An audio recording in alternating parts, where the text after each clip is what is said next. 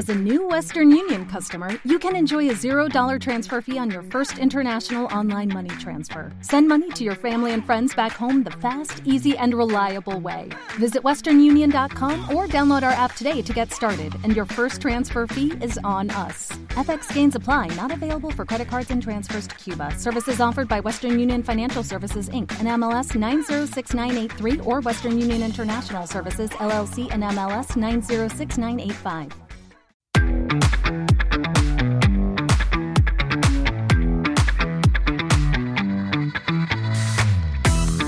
Bienvenidos, nuevo podcast de 3 con Cash con el South Summit como eje principal de actualidad.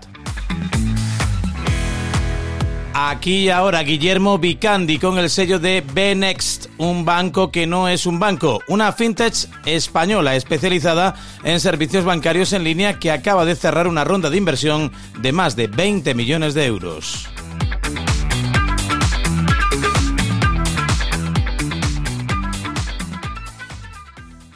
Pues abrimos la puerta de 3 con Cast a Guillermo Vicandi, que es cofundador de BXNet, que, ¿cómo podríamos decir?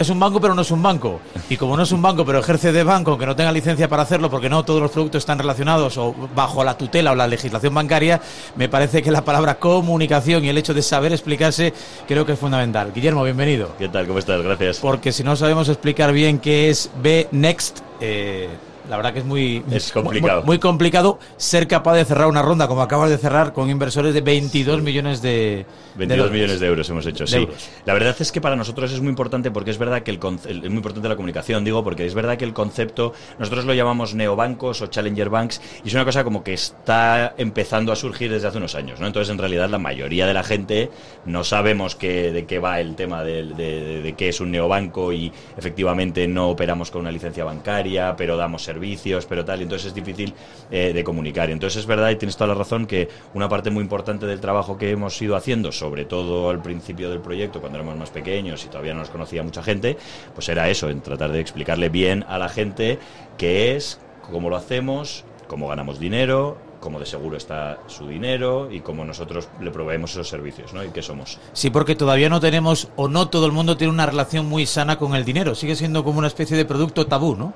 Estoy completamente de acuerdo. Diría, si me permites, que la gente no tiene una relación muy sana con los bancos le cuesta un poco entender cómo gestionar su dinero, ¿no? Y creo que una parte de eso es por un poco de falta de transparencia de los bancos, una, una querencia por utilizar una jerga que nadie comprende y una terminología que nadie entiende y entonces como que a la gente le da vergüenza poder reconocer que efectivamente no entienden lo que están pasando con su dinero, pero realmente no lo entienden, pero les da vergüenza, pero no preguntan, pero y se, se genera ahí como un círculo vicioso que, que, que, nadie resuelve, ¿no? Y por eso nosotros, junto con otros eh, jugadores del sector, lo que queremos hacer es un poco eso, simplificar conceptos que realmente, Raúl, yo te los explico y los entiendes perfectamente, pero si los lleno de palabras raras, pues entonces ya se pierde ahí el, el sentido. ¿no? Eso seguro, ¿no? Eh, el problema es que si yo te pregunto qué es B-Next y empiezas tu respuesta con el tradicional, a ver cómo te lo explico, a ver cómo te lo comparo. Estamos muertos, ¿no? Total, pero yo te lo explico clarísimamente. Binext es una aplicación móvil que nuestros clientes descargan, abren una cuenta con nosotros, que es casi lo mismo que fuera una cuenta del banco, y tienen una tarjeta Visa asociada a esa cuenta con la que pueden hacer las operaciones del día a día. Básicamente, como ves, Raúl, lo mismo que haces con tu banco, ¿no? Una cuenta, depositas tu dinero y tienes una tarjeta con la que haces tus operaciones.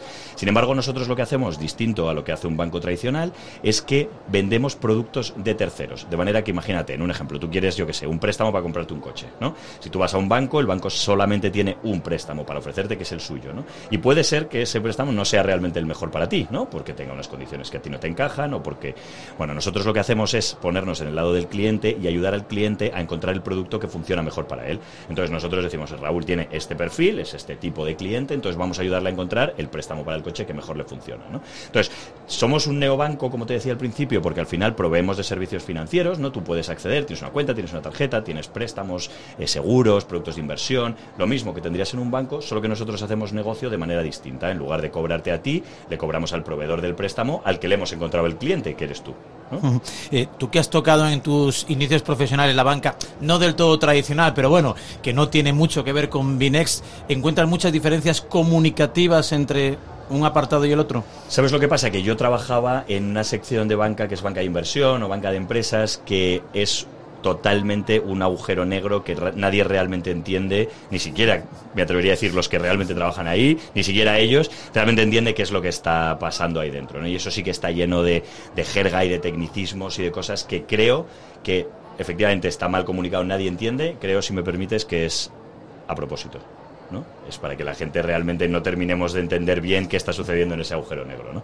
Es verdad, como dices, que no tiene nada que ver con el sector en el que estoy ahora y es verdad que es un, es, o sea, es un, un servicio de banca que va a un público muy especializado. Entonces, en realidad, con el que están dirigiéndose los bancos, para eso sí saben de lo que están hablando, ¿no? Pero no hay una comunicación abierta para, para que el, el público en general entienda qué es lo que hace un banco de inversión, porque seguramente no les interesa y no les hace falta.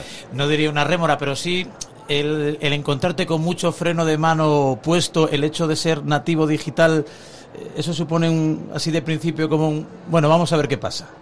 Dices nativo digital, o sea, vosotros que seáis nativos digitales con respecto, y que, con respecto a los clientes, uy, vamos a ver, ¿no? Que cómo superáis, digamos, ese recelo, ese prejuicio que pueda tener alguna gente desde el punto de vista de la comunicación, claro, porque al final es acabar por convencer de que lo que ofrecéis es realmente atractivo e interesante. Sí, es que es exactamente como dices, haciendo una comunicación yo creo clara, transparente y con una parte un poco de educación, si me permites, que al final es explicarle a la gente bien qué es lo que hacemos y poder estar disponible para responder las preguntas y, y ser capaz de que entiendan el mensaje y que entiendan el concepto con una buena comunicación es fundamental. Entonces nosotros hacemos, verás, pues tenemos una comunidad online en la que hacemos muchísimos posts en, lo que, posts en los que le explicamos a la gente las diferentes cosas que vamos haciendo.